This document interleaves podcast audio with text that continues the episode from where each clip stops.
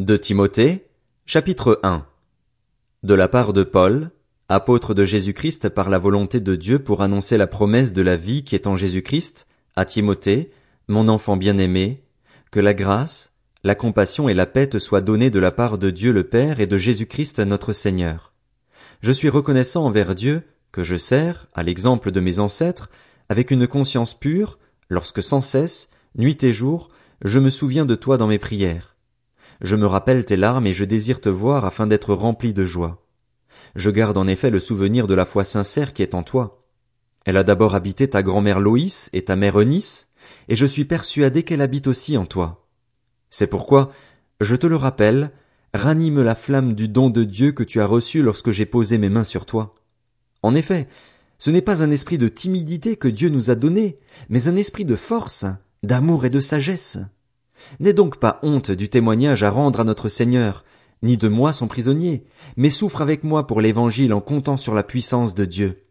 Il nous a sauvés et nous a adressé un saint appel. Et il ne l'a pas fait à cause de nos œuvres, mais à cause de son propre plan et de sa grâce, qui nous a été accordée en Jésus-Christ de toute éternité et qui a maintenant été révélée par la venue de notre Sauveur Jésus-Christ. C'est lui qui a réduit la mort à l'impuissance et a mis en lumière la vie et l'immortalité par l'Évangile, pour lequel j'ai été établi prédicateur et apôtre, chargé d'enseigner les non-juifs. Voilà pourquoi j'endure ces souffrances, mais je n'en ai pas honte, car je sais en qui j'ai cru et je suis persuadé qu'il a la puissance de garder le dépôt qu'il m'a confié jusqu'à ce jour-là.